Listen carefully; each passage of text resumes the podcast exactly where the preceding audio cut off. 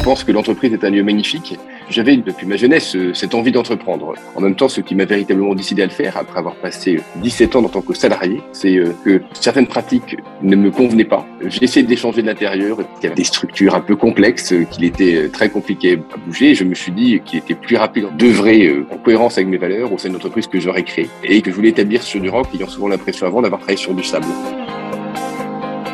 Depuis que j'ai créé cette entreprise, il y a maintenant 10 ans, je n'ai pas eu un instant de regret. La plus grande richesse, véritablement, on la trouve dans les hommes et dans les femmes qui vous rejoignent. On ne crée pas forcément l'entreprise au départ pour embaucher des salariés, mais finalement, c'est la plus belle chose qu'on a quand on est une entreprise. Je ne peux que conseiller à tous les jeunes et moins jeunes de créer leur entreprise, de la mettre au service de la communauté.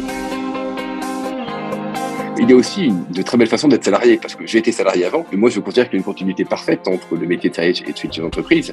J'ai très envie de continuer à développer mon entreprise, mais pour autant je sais que je pourrais devenir salarié si c'était nécessaire. Et donc il y a aussi une belle mission de salarié, hein, donc je ne veux pas du tout considérer que le chef d'entreprise est meilleur que salarié. Être chef d'entreprise, ça permet de développer ce projet, de créer cette richesse au service des autres, qui est sans doute aussi l'une des façons de répondre à l'appel de l'évangile.